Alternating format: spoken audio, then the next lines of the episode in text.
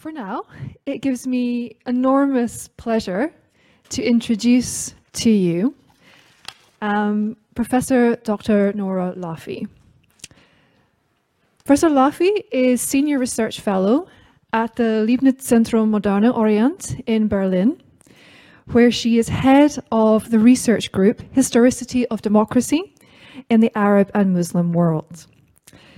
She is also, um, she Professor Lafi gained her PhD and her habilitation um, from the University Aix-Marseille, and she is also Privatdozentin at the Freie Universität uh, of Berlin from 2013. In 2020, she was Senior Fellow of the Max Weber Kolleg at Erfurt University, and she co-chairs with Ulrike Freitag the research group on cities compared, cosmopolitanism and the Mediterranean and beyond. So as you can see, Nora has become a, a leading specialist globally uh, in the history of the Ottoman Empire and the Arab towns of the Middle East and North Africa.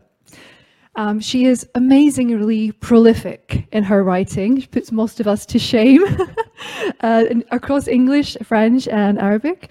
Among her key publications, um, she has her monographs uh, Esprit civique et transition citadine dans l'Empire ottoman with Brill in 2019, and another monograph Une vie du Maghreb uh, entre, entre, ancien régime et réforme ottoman with uh, L'Harmattan.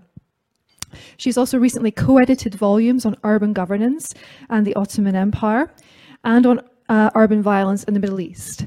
But for this audience, I would particularly like to recommend uh, Nora's work on uh, longue durée reflections in anti-colonial movements in the Middle East, her work on finding women and gender in the sources towards a historical anthropology of the Ottoman Tripoli, and her work on the Arab Spring in global perspective. So we could have asked Nora to talk to almost any of her panels, such as the breadth and depth of her knowledge. But instead, what we've asked her today uh, is to talk to us about Berlin, Europe, and the Middle East on the entanglement of historical research humanitarian issues, and politics. So it gives me enormous pleasure to welcome Nora and thank you very much for giving this address. Thank you very much for this uh, warm presentation. And uh, uh, indeed, I wanted to thank you, all of you, for um, having me to present reflections on Berlin, that it's not my field, and uh, a challenge for me as well. And uh, thank you to the organizers for um, allowing me to think with you and to learn.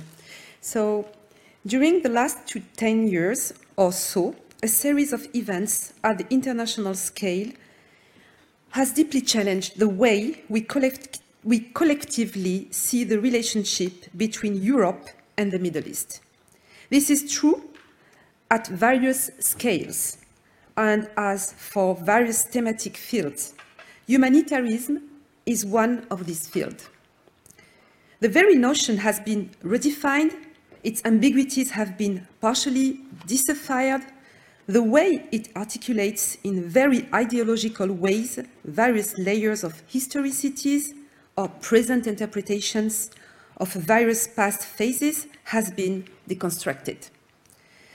This movement of disenchantment in front of tragic ambiguities and instrumentalizations is of course not limited to the last 10 years. Already in 2005, Michael Barnett, in a seminal article called Humanitarianism Transformed of the journal Perspectives on Politics, listed how, at the turn of the century, with large scale phenomena like politicization, instrumentalization, professionalization, and the emergence of new geopolitical strategies through humanitarianism, which in the meantime historical research have taught us were not new at all, it was not possible anymore to see humanitarianism like 20 years before. This growing defiance was expressed even more clearly by Roberto Belloni in the Review of International Studies a couple of years later, I quote, humanitarianism, that is, the political, economic, and military interference in the domestic affairs of a state justified by a nascent transnational morality, is one of the defining and most controversial features of the post-Cold War period. Humanitarianism has a simplistic worldview view. Coercive humanitarian actions trigger negative consequences. Humanitarianism is quite effective in sheltering Western states from the spillover effects of political crisis, but is less so in solving the problems it claims to address. End of quote. So one can say that on the academic scene, in 2021, in a paper in the Journal of Peace Research, Polly Pallister Wilkins expressed this feeling with even strong words. Humanitarianism for her is a form of white supremacism.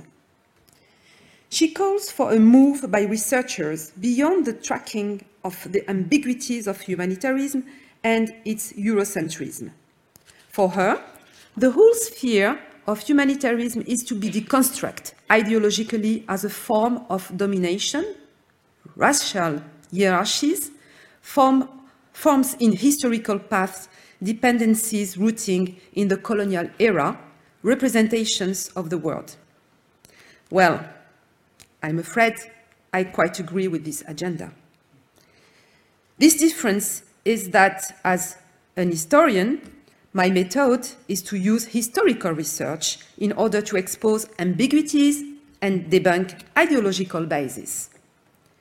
And in the last 10 years, many new factors emerged indeed and revealed some underestimated, underestimated dimensions. My intent today is thus to critically discuss with you some ideological implications of the relationship between Europe and the Middle East around the evolution and fate of humanitarianism, with a special attention to historical research, the conditions of its production, the horizon of expectation of its financing, and the ideological framework of its development in international networks. When reflecting on the often underestimated and under-researched dimensions of the historical connections between Europe and the Middle East, many aspects are generally left aside. Both regions, indeed, are often seen as separate, even when thinking of colonial history, unbelievable, even if historical research grossly illustrates how the very intimacy of Europe's societies in Europe, from France to Great Britain, Belgium, Holland, Be uh, Bel uh, Italy, but even Germany, is related to a colonial matrix, rarely intimate connections are made. Some historians, in the case of France, for example, have illustrated how justice, policing, education and social housing, or even governance at various levels have been partially built on a colonial matrix, and how this matrix has an inertia until now shaping decision-making uh, syst decision-making systems, social structures, and processes. For example, in the 1960s, the core of the team of administrators and planners that shaped the governance of and transformation of the Paris regional government came entirely from colonial Algeria, when it had implemented colonial regional regional governance a few years earlier. It has also been illustrated as for the role of slavery in the economic growth of Nantes or Bordeaux, or many British harbors or harbors economy as for Germany.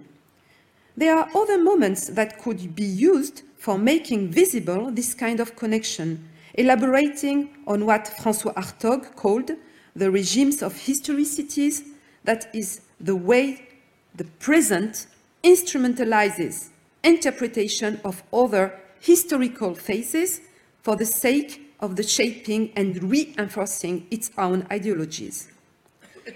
For example, the oath of Kufra in Libya from 1941, in which French troops, largely composed of North African soldiers, joining the Allies in their fights against Nazi Germany, swore not to stop until France was liberated. The oath of Libya is at the core of the ideology of post war France. It is engraved in Strasbourg in the stones of one of the main squares of the city. It connects clearly the reconstruction of France to North Africa. It was tragically echoed in 1945 by massacres in Algeria by the French elements of the troops that had just liberated France a few weeks earlier. It's not the Middle East, but entanglements are deep inside society. The reconstruction of a French identity after World War II and the reinvention of its own mythology was of also a colonial nature at this moment illustrates. Another moment that can illustrate such intimate entanglements, Aleppo, as a laboratory of French categories of heritage protection. The very notion of heritage in Europe also has colonial roots. In the case of France, the categories that became central in administration in the 1960s partially derive from a work made in Aleppo in the 1920s during the French occupation. Or, as I evoked, the planning of modernity in Paris in the 1960s on the model and by the team and administrators and technocrats that made plans for Algiers, Algiers centers, of a modern version of a French colonialism in the 1950s. Or the repression of the social movements in France with the methods of colonial policing, etc. There are many such examples that contradict the common views on Europe having its own history with limited intersections with that of the colonial era, and with limited consequences when making the history of colonialism. There are also many examples of a more recent interconnections, US colonial history in Cuba and the post-2011 prison of Guantanamo, for example. But it is sometimes difficult to connect these historical researches directly to the ideology and practice of humanitarianism and most of all, to illustrate the intimate entanglements. For me, the interpretative key came suddenly in 2015 in Berlin.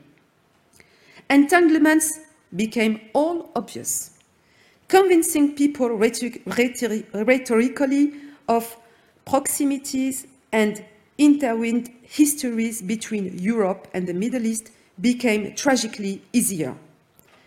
Refugees physically demonstrated that you can walk from Aleppo to Berlin.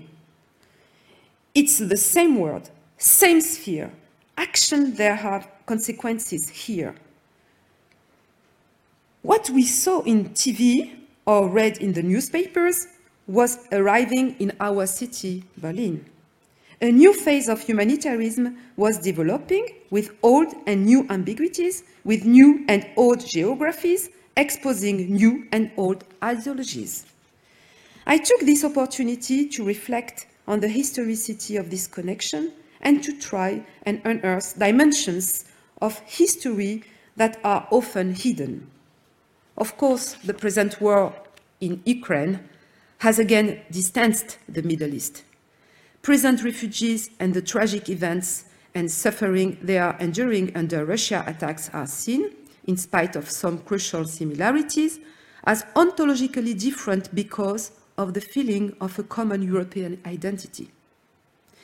But I still think that the 2015 crisis, as it's called, which was already part of a new phase of a new Cold War, can be used as an element of explanation of some entanglemented elements of complexity.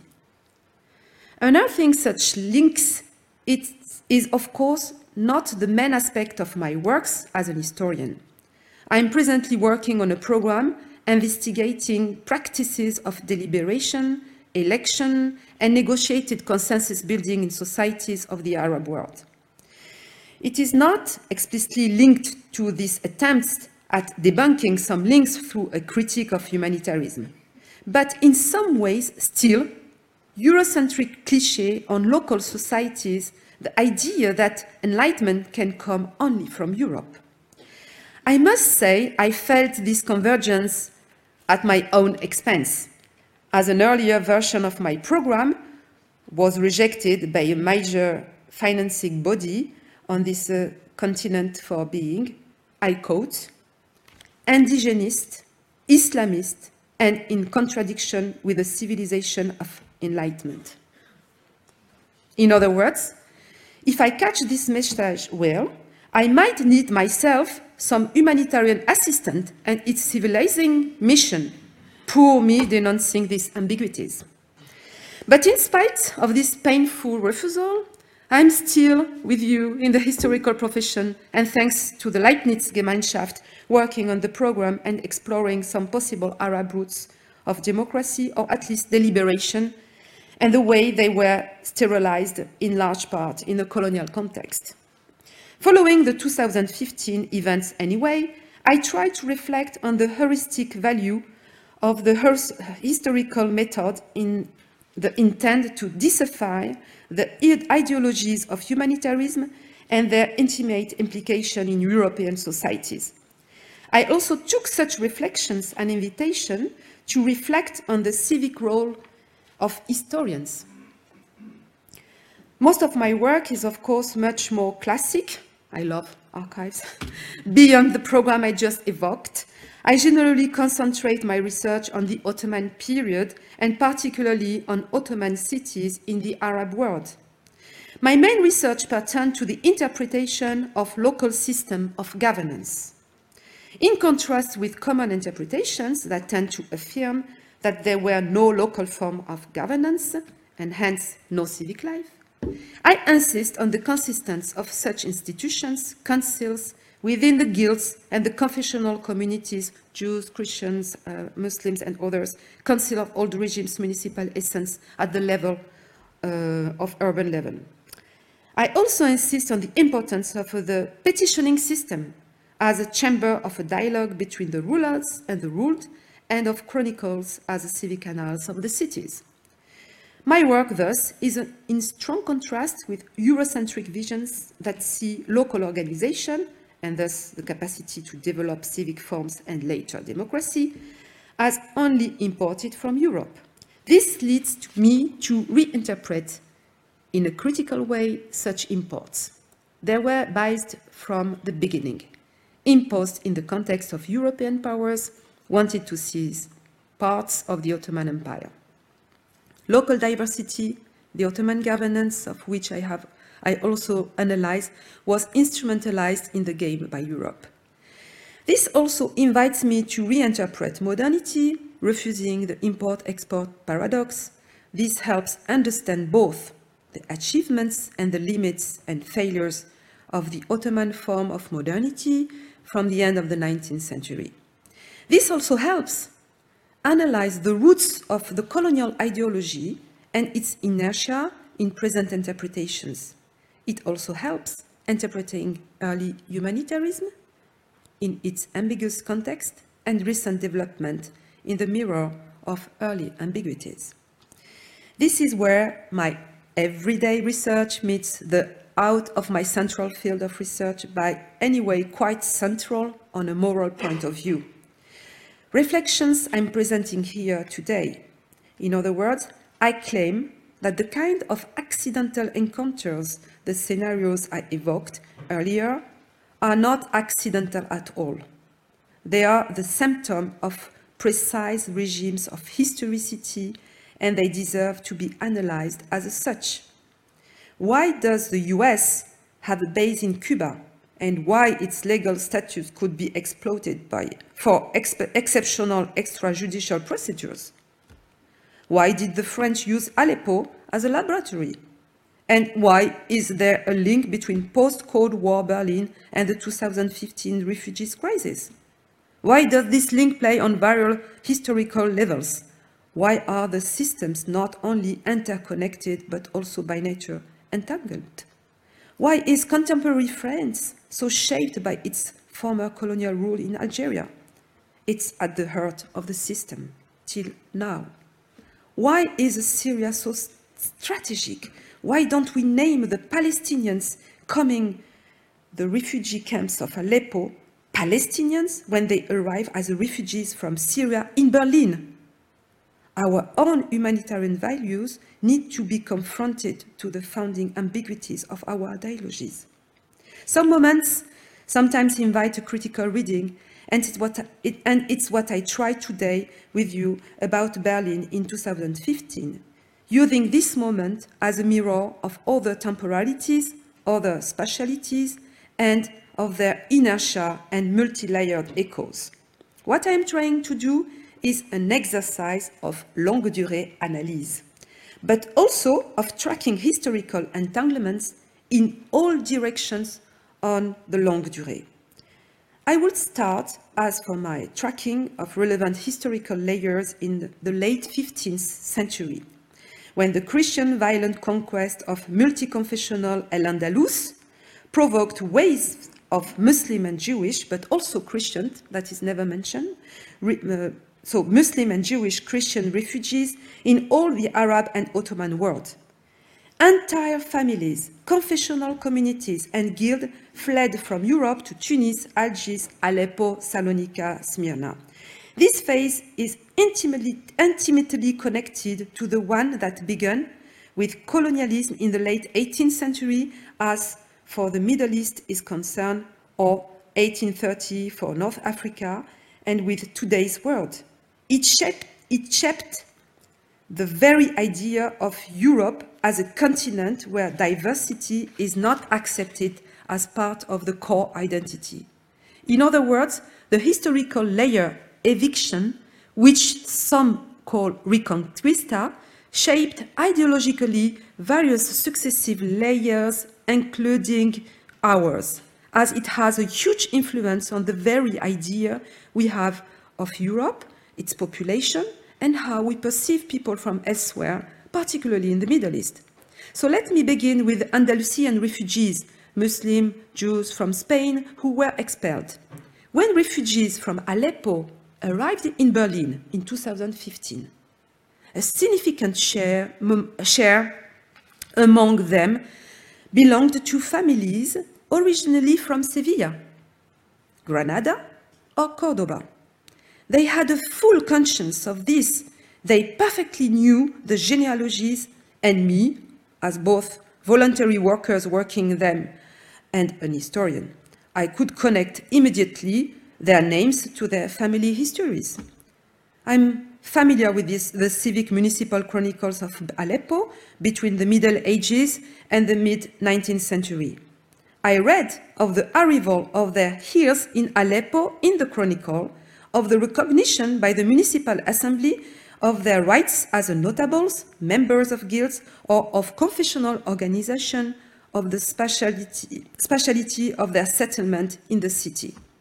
I know what their families were doing in Sevilla, Conversation started immediately in the camp of Berlin. Oh, you are from the family of a former member of the Sevilla uh, Urban Council, who later entered the Aleppo Council. They generally answered, sure, but here the administration in Berlin tell, tells me I'm not European. What were their family doing in the um, 13th century? How civilized was Berlin at that time? In this case, humor and irony, but also the connection between family histories and the work of the historian, revealed a profound layer of entanglements between Berlin, Europe, and the Middle East, and the profound ambiguity of humanitarianism.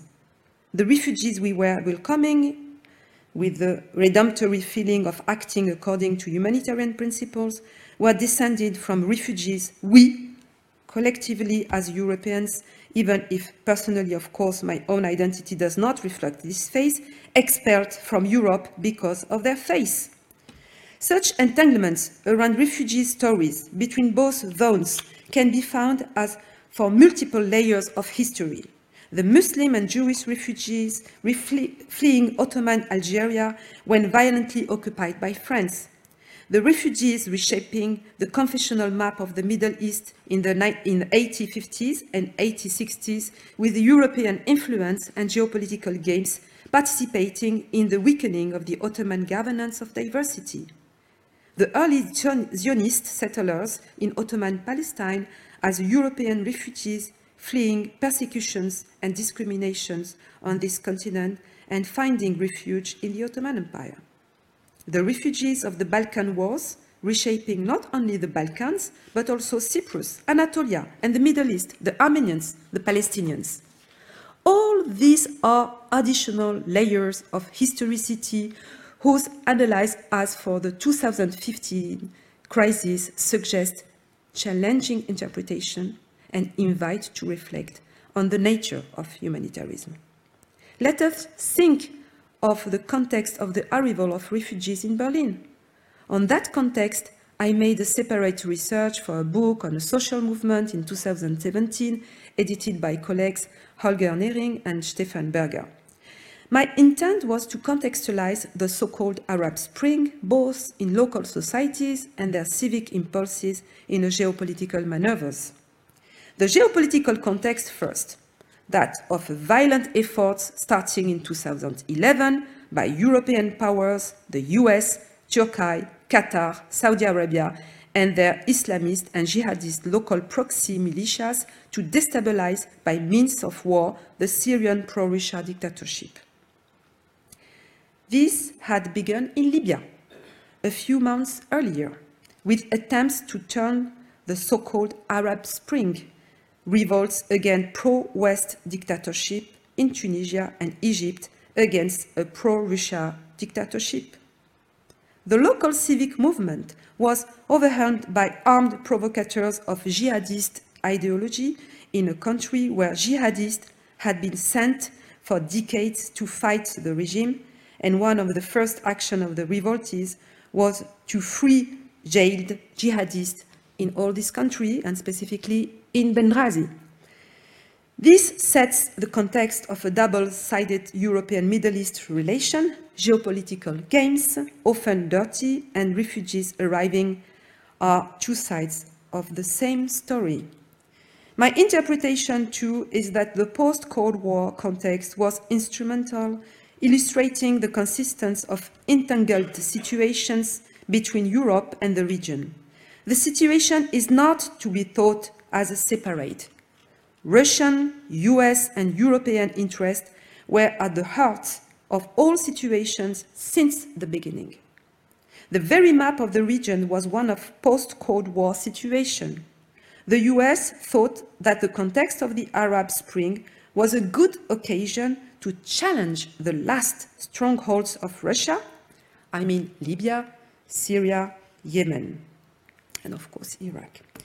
There is thus an ontological link between Europe and the Middle East. The very organization of powers is echoed and partly determined by what happens in the region. Europe was also an actor of, that, of the wars in the Middle East. French and British troops participated in the attack against Libya and in Syria too, they had a very early uh, military presence, as well as a proxy militia, even if Germany did not participate directly in the destabilization of the Middle East. And just for record, Angela Merkel refused to bombard Libya, and she was right. When refugees arrived in Europe, it was not into an area external to their problems. It was uh, in a region that has been involved in, their, in theirs for decades. This is where, of course, for the historians, questions about the status of the proof to, do arise.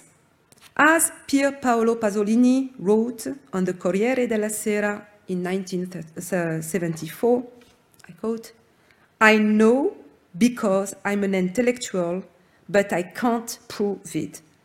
Io so perché sono un intellettuale o uno scrittore che cerca di seguire tutto ciò che succede. Tutto ciò fa parte del mio mestiere e dell'insisto del mio mestiere. I think that here the historian can just underline the relevance of the interpretative tracks, leaving research for future historians. When, as historian, I read a medieval Arab chronicle or a 19th century colonial report in the archive, I have the proof in my hands. When I interpret recent situation, it's different. What I have is the capacity to suggest, like you, historical layers, ideologies, temporalities, and spatialities that are not always connected in general discourses. In 2015, suddenly Europe realized this dimension that is generally unsaid when hundreds of thousands arrived at its, at its doors. A few words about my methodology. In addition to that of historical research in the archive, I made three years of weekly voluntary work in the Spandau refugee camp. I did Arabic German translation, although my German is not so good, bureaucratic assistant, dialogue with the authorities, school registration, apartment search. I was also accompanying women for medical appointments by gynecologists until now, and women specifically who lost a child in Berlin because of the gas and uh, uh um, weapon uh, with gas in the regions of uh, Mosul. I was present at hospitals to do translation and cultural mediation during meeting and operations in the hospital. Overall, overall, I made dozens of interviews with women, men, children. I also had three years of dialogue with the authorities of the camp and with many representatives of the sphere of governance of the refugees. I tried to confront what I witnessed to the basic elements of my historical research and to the other research I made about the social movement in an Arab Spring context.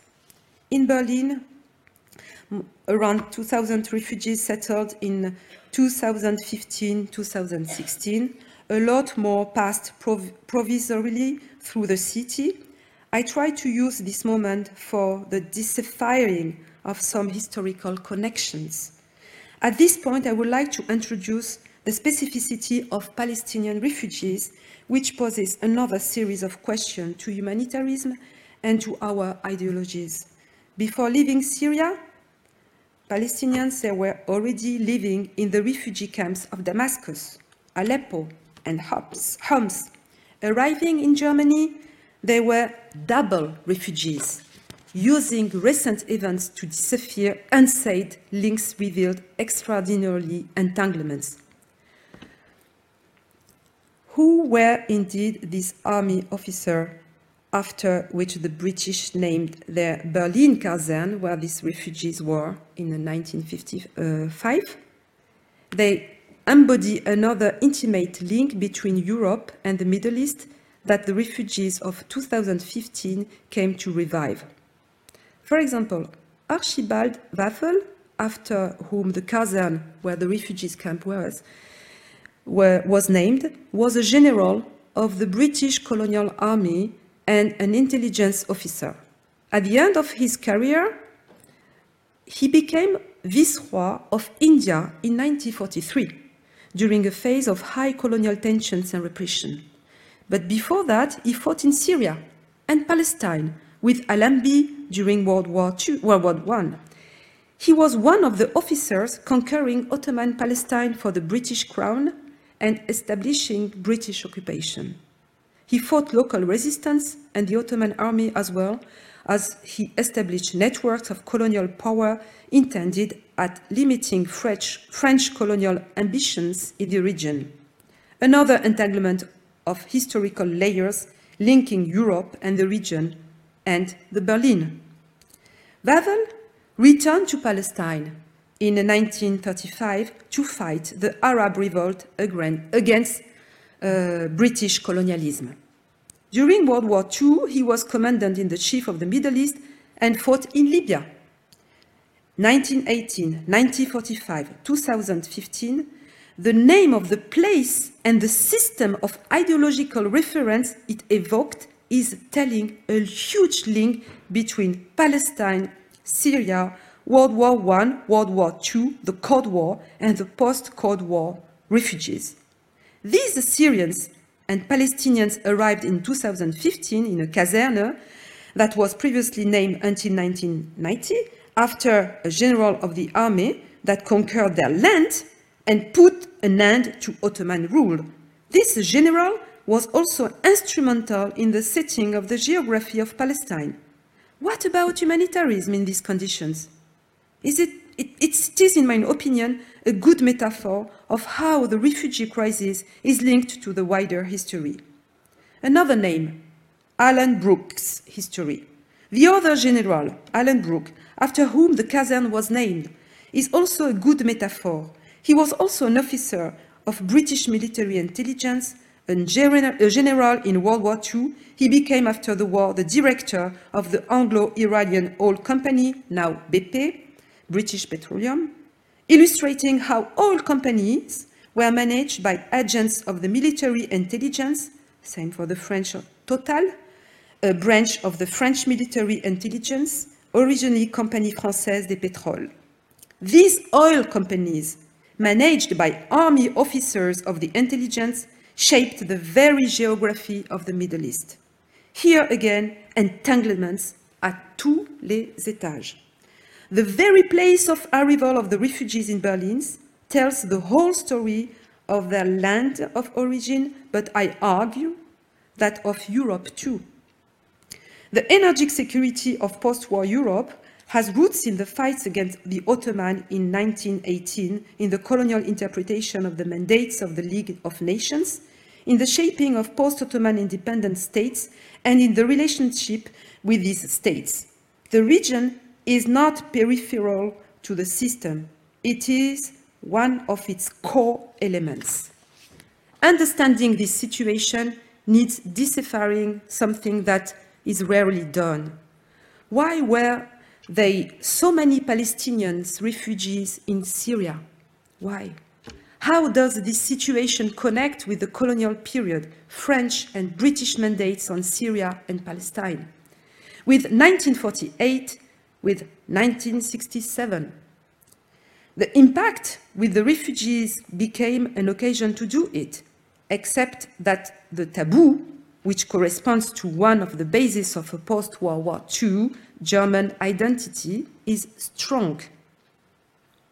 Having Israel existence and security assured was one of the moral and political conditions of Germany's identity's reconstruction whereas this situation has crucial moral and historic aspects due to the necessary work on collective culpability in totalitarian and genocidal policies under the Nazi regime, it led to avoid discussions on the condition of the Palestinians and to euphemize, the name and presence of Palestinians, a posture that shaped again in 2015. This reveals another entanglement of historical layers, entanglements between Berlin and the Middle East, entanglements of temporality and spatialities. Even if the impact of their massive arrival did not create a huge historical interrogations, it could reveal that the very definition of what is to be German is mirrored in the Middle East. This definition included necessary reflection on the history of the genocide against the Jews in Germany and Europe, but it also induced some ambiguities that the presence of Palestinians in Berlin could have exposed. This specific situation remains quite taboo in Germany. Palestinians are never named as such. No debate arose about the reason of their presence. My estimation based on my work as a voluntary worker is that Palestinians coming from refugee camp in Syria amounted from about to 25% of the Syrians that arrived in Germany. Same thing for the Kurds, coming from region of eastern Turkey bombarded by Ankara, not named as such in order not to embarrass Turkey, a NATO member. My estimation, they also amounted for around 25% of the so-called Syrians in Berlin refugee camps. In other words, among the Syrians, only half were Syrians. The rest were Palestinians, Iraqis, and Turkish Kurds, victims of a conflict that even naming is embarrassing due to definitions of ourselves partly. Some other entanglements between region and historical layers can be tracked at the scale of the Spandau refugee camp. It consisted of abandoned military barracks called Schmidt-Knobelsdorf Kaserne, the fall of the wall in the western part of Berlin. I was formerly, um, it was formerly barracks of the German army. It became a British barracks in 1945 and it was named after Archibald Wavell and Alan Brooke. And this is where my method of start. In addition to that, Oh, sure, sure, sure. So, uh, I want to, I can send to you my paper because it's longer if you uh, accept. And uh, sorry for being too long because, you know, historians love to write and talk. So, um, I, you will read all these paradox and entanglements, yeah? And uh, uh, I want to finish with, um, yeah, it's too long. so, just to conclude, and you will read this paper, um, the refugees crisis was also a mirror, as you understood, of East-West divide in Berlin when social housing was available I don't enter in this uh, very specific topic, but it's very important to, to, to, to, explain that there is a consequence in the city. Another difficulty was also um, to change the perception of the refugees uh, by local population in Berlin. The welcome phase came to an end after about one year. Less voluntaries could be seen in the camp the way the general population perceived the refugees changed. Here again, this was a mirror of the situation both in the Middle East and in Germany. And the Ukraine crisis again changed the racial perception. So I have two conclusions. The first one is about uh, yet another irony that connects the story of the refugees in Berlin to the Middle East. The German government announced that once all refugees are resettled, the Kaserne in Spandau will become the headquarters of the General Federal Anti-Terrorism Special Forces. My second uh, conclusion is more a reflection on the post-imperial and post-colonial legacies of humanitarianism. What my talk illustrates is that from Ottoman times to World War I and II, to the Cold War and present-day situation, what happens in the Middle East is intimately connected to the very definition of Europe and the West. Some unexpected links expose these chains of causalities. Conquering the Middle East by Great Britain and France at the end of World War I was a major event for the very shaping of these countries, which still shapes the, both the region of Europe as well as the ideologies and perceptions. The echo of the Cold War in the region continued to be instrumentalized in shaping the very nature of Europe and US. Action in the region participated in the very shaping and definition of the networks of power in Europe and the US. Of course, Germany, that was defeated in 1980, did not participate like Great Britain and France. But its situation in the Cold War and its present echoes make it anyway a mirror of the region too.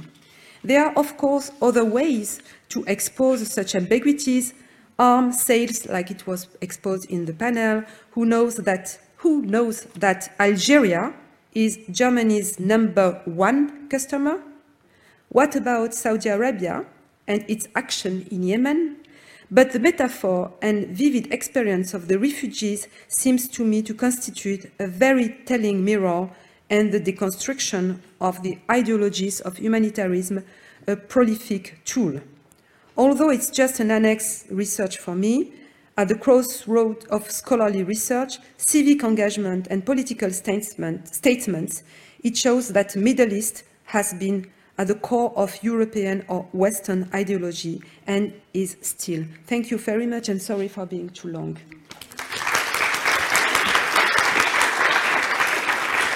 Sorry.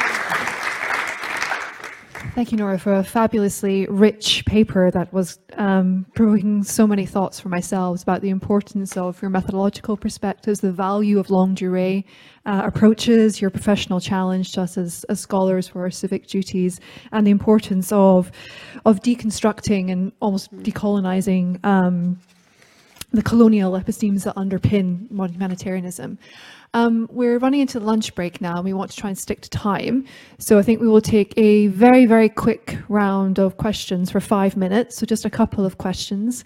And I'm sure that Nora wouldn't mind answering a few more over lunch if she's amenable. Um, so does anyone have any um, pressing, short, concise questions um, for us? Oh, we have Johannes over here.